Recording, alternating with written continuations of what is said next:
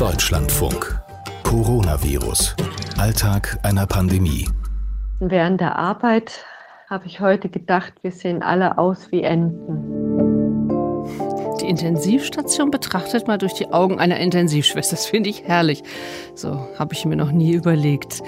Ich bin Katrin Heise. Hallo. Schwester Meier haben wir eben gehört.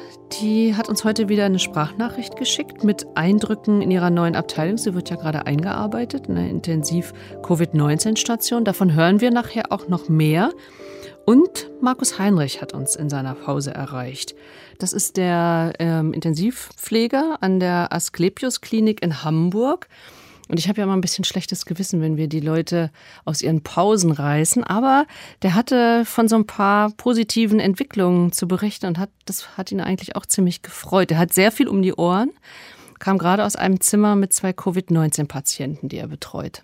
Momentan sind die beide noch stabil. Also ich kann das durch einen großen Monitor ähm, in der Schaltzentrale sehen. Ich kann aber auch durchs Fenster gucken, wie es den beiden Patienten geht und war momentan zufrieden mit den beiden. Was heißt denn, es geht Ihnen gut? Also, was heißt das? Die atmen ja, regelmäßig oder gut ist vielleicht falsch ausgedrückt von mir, das stimmt.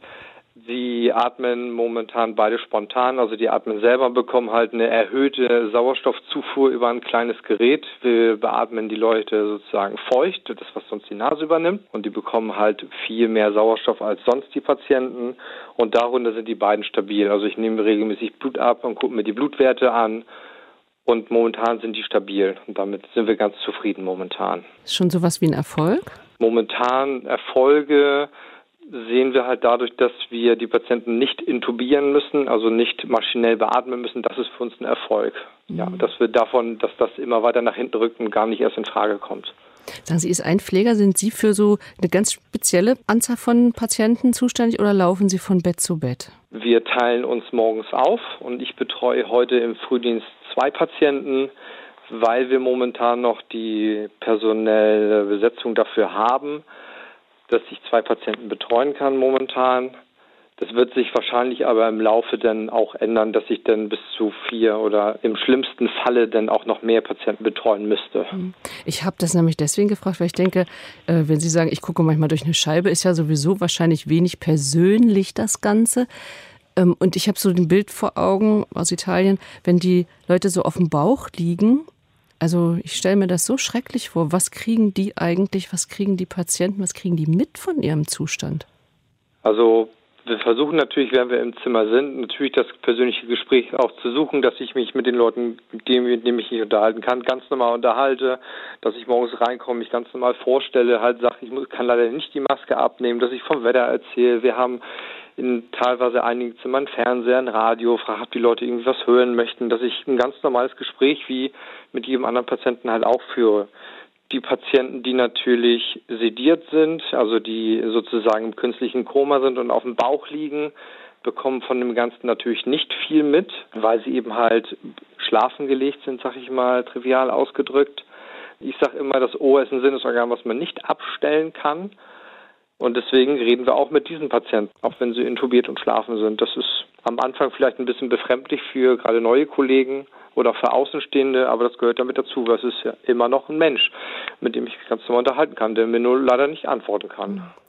Also theoretisch weiß man das ja eigentlich, aber wenn der Markus Heinrich das so erzählt, wie er da mit denen spricht, also irgendwie muss man wahrscheinlich der Typ dafür sein nehme ich an, für so eine, für so eine Arbeit. Aber trotzdem belastet einen das ja. Und da fand ich dann äh, ganz schön, dass er erzählt hat, wenn einer, also ein Mitarbeiter wirklich unter der Situation leidet und äh, was nicht verarbeiten kann, dass es in den Asklepios-Kliniken dann so eine Art Kriseneinrichtung gibt, an die sich Mitarbeiter, also sie können sich da hinwenden, ähm, damit sie die Sorgen nicht mit nach Hause nehmen. Das hat mich überrascht.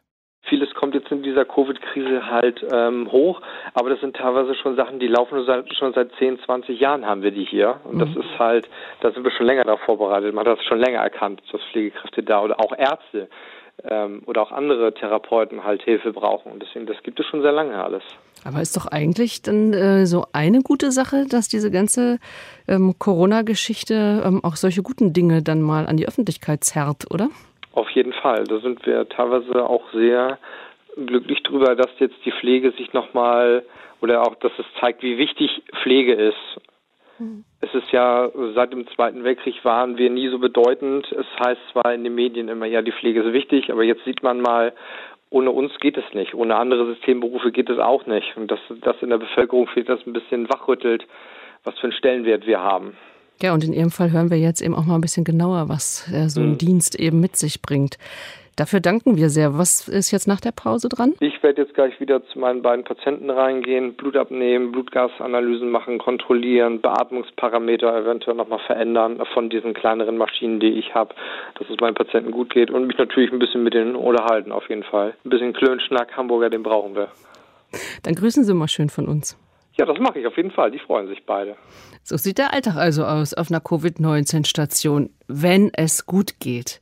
Wenn es gut geht und die Zeit haben, wenn nicht zu viele Patienten gleichzeitig kommen. Von Hamburg gehen wir jetzt mal nach Kulmbach. Da ist Emmy Zollner, Bundestagsabgeordnete, und die hat unser Gespräch zwischen x Termine an diesem Tag geschoben. Und zwar hatte ich gerade ein Telefonat äh, mit einer Pflegeeinrichtung bei mir in der Region in Lichtenfels. Und ähm, das ist das, was uns im Moment umtreibt. Wie schaffen wir, dass die Pflegeheime unberührt bleiben vom Coronavirus? Und da ging es ganz konkret drum, wie sieht's aus, wenn Patienten aus dem Krankenhaus entlassen werden und dann wieder ins Pflegeheim gehen? Gibt es da eine Möglichkeit, vorher präventiv zu testen? Und das ist im Moment eine große Sorge, die uns umtreibt. Und ich bin auch gerade aus einer Live-Schalte sozusagen aus Stadt Steinach in Kulmbach äh, gekommen. Und da sind, das sind wieder gute Beispiele. Da ist eben jetzt die Unterstützung von der Bundeswehr angekommen. Dort sind acht Soldaten, vier Notfallsanitäter und ähm, vier Panzergrenadiere der Bundeswehr im Moment, ähm, die als Anlaufstation in einer Stadthalle ihre Tätigkeit tun und die machen dort von der ähm, Anamnese über die Abstriche und dann eben auch die Auswertung der Corona-Tests und das läuft sehr, sehr gut. Und das sind positive Entwicklungen. Das heißt, wenn Sie so am Telefon sind, mit, mit jemandem mit einer Heimleitung äh, sprechen, wie offen dürfen Sie da eigentlich sein? Also auch wie, wie menschlich offen dürfen Sie da sein? Oder müssen Sie da auch ein bisschen Politikerin sein, die natürlich auch Maßgaben durchdrückt? Sie müssen ja auch an viele andere Menschen denken. Da ich nicht Exekutive bin, ähm, bin ich im Moment als Scharnier auch tätig und äh, werbe um sehr, sehr viele Maßnahmen und ähm, ringe natürlich auch um die besten Lösungen bei den verschiedenen Verantwortlichen, mit denen ich auch in Kontakt bin. Alle wollen das Beste für unser Land und für unsere Region und deswegen ist es ein ganz, ganz offener Austausch und alles andere würde absolut nicht passen in die jetzige Zeit, wenn man dann jetzt, also wenn Sachen gut laufen, wird es besprochen, wenn Sachen schlecht laufen, wird es genauso besprochen. Es ist keine Zeit für persönliche persönliche Eitelkeiten, auf keinen mhm. Fall. Ja, genau, aber äh, eben auch immer den Ton zu wahren, ne? wenn man, wenn dann irgendwie die Zeit davonläuft. Ich versuche mich jetzt gerade reinzuversetzen, wie Sie dann so ein Telefonat führen, um dann doch eben Dinge auch, ja, da an den Mann zu bringen und an die Frau zu bringen. Gut, Politiker sprich, helft da ja nicht, ne?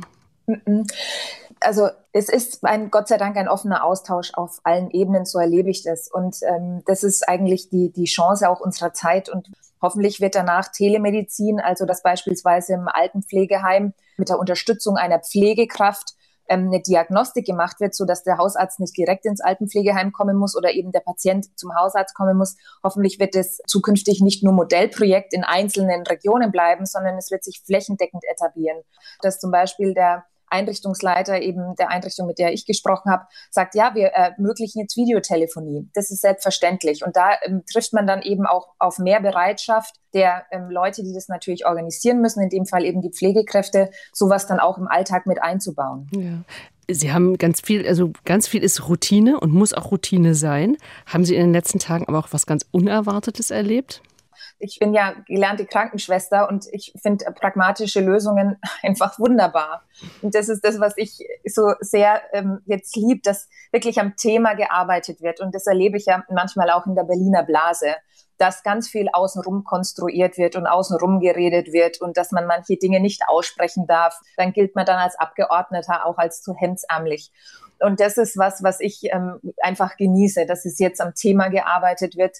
Und äh, es kommt jetzt auf pragmatische Lösungen an. Es kommt jetzt darauf an, ist man in der Lage, in einer Region ein Notkrankenhaus auf dem Boden zu stampfen. Und das ist etwas, was, was ich absolut als ganz, ganz positiv empfinde und wo ich mir einfach auch wünschen würde, dass dieser Pragmatismus auch in den nächsten Wochen, Monaten und Jahren in unserem Land, dass das einfach eine Selbstverständlichkeit wird.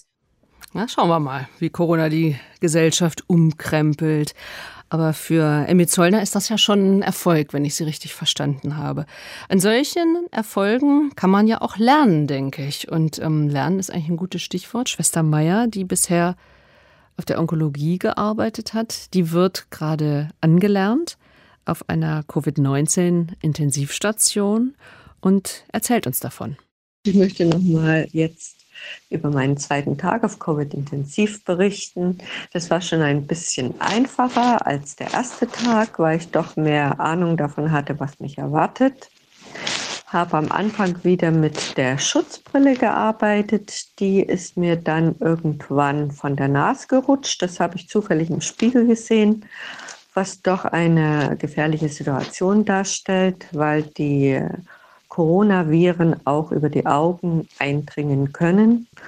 Und man muss es halt dann richten. Das heißt, man fummelt sich im Gesicht rum und man weiß nicht, was man sich da in dem Moment ins Gesicht schmiert. Danach habe ich mit der äh, Chefin der Station gesprochen und ab jetzt benutze ich dann ein Visier von dem oder der Kollegin, die gerade nicht im Dienst ist. Und das hat mir das Arbeiten dann deutlich erleichtert. Ja, eine kleine Erfolgsmeldung habe ich zu berichten. Einem Patienten geht es ein bisschen besser und der wird eventuell heute noch auf eine Allgemeinstation verlegt.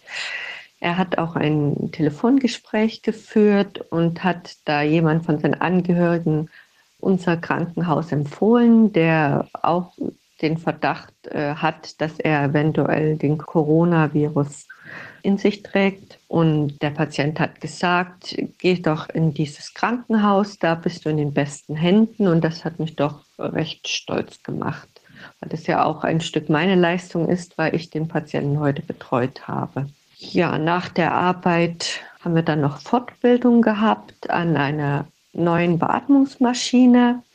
Muss man sich so vorstellen, wie wenn man nach einem vollen stressigen Arbeitstag einen Pilotencrashkurs macht in einer Fremdsprache, die man nicht ausreichend beherrscht. Wir müssen ja immer Mundschutz tragen, auch wenn wir außerhalb der Isolationseinheit sind. Dann haben wir den normalen OP-Mundschutz auf. Den dürfen wir nur zum Essen und Trinken abnehmen. Und wenn wir essen und trinken, dürfen wir uns dann nicht an Gesprächen beteiligen, damit man halt auch es besteht ja immer die Möglichkeit, dass jemand von uns infiziert ist und dass man dann nicht alle ringsherum gleich ansteckt, gelten auch für uns, soweit das überhaupt möglich ist, die äh, Abstandhaltemaßnahmen. An diesen OP-Mundschutz habe ich mich schon gut gewöhnt. Also der ist für mich äh, gar nicht mehr beeinträchtigend. Und das Gute ist, man kann darunter einfach seine Gesichtszüge völlig entgleisen lassen wenn man einfach nur müde ist und man sieht keiner, dass man einfach unter dem Mundschutz ein total dämliches Gesicht sieht. Das ist ein bisschen entspannend und ein kleiner Vorteil. Ansonsten während der Arbeit habe ich heute gedacht, wir sehen alle aus wie Enten. Also wir haben ja diese Masken, die schnabelförmig nach vorn überstehen und dann so gelbe Schutzkittel an dann noch diese Visiere oder Brillen. Also es, es, sieht aus wie ein großer Entenhaufen, der da geschäftig hin und her läuft. Und man muss dann immer genau schauen, dass man denjenigen erkennt, den man dann wirklich ansprechen will. Mehr fällt mir für heute nicht ein. Ich bin jetzt auch wieder rechtschaffend kaputt. Ich habe elf Stunden gearbeitet mit dieser Fortbildung. Einen schönen Abend noch und bleibt alle gesund. Da musste ich jetzt richtig lachen, weil ich mir das gut vorstellen konnte, diese Enten im Krankenhaus und hätte das nie erwartet, dass er lachen muss über Berichte aus der Intensivstation. Also es tut ja auch gut in dieser Zeit. Morgen gibt es mehr aus dem Alltag einer Pandemie und in unserer DLF-Audiothek und überall, wo es Podcasts gibt, können Sie sich die auch runterladen. Mein Name ist Katrin Heise. Bis bald.